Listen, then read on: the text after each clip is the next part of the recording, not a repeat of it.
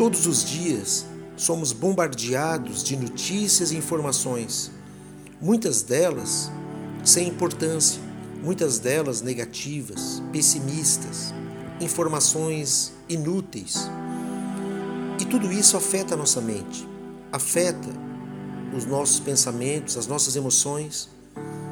A Bíblia nos orienta em Romanos, capítulo 12, no versículo 2, diz assim: E não vos conformeis com esse século, mas transformai-vos pela renovação da vossa mente, para que experimenteis qual seja a boa, agradável e perfeita vontade de Deus.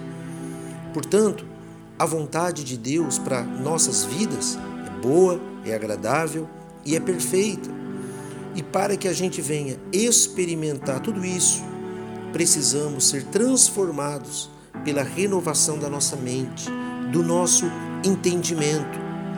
Precisamos ouvir mais a palavra, meditar na palavra, receber a palavra de Deus no nosso coração, praticar essa palavra e não seguir a orientação deste mundo.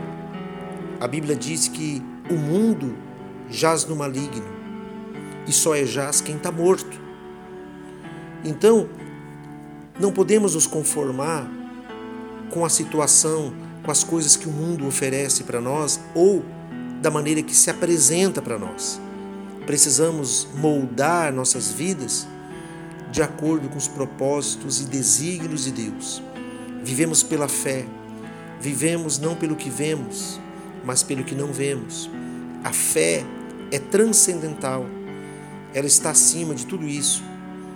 Por isso eu convido você para que venha vivenciar essa vida com Deus, essa fé, e que o Senhor Jesus Cristo, nosso Salvador, seja na tua vida o autor e consumador da nossa fé e da salvação.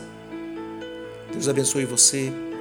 Tenha um dia excelente na presença de Deus.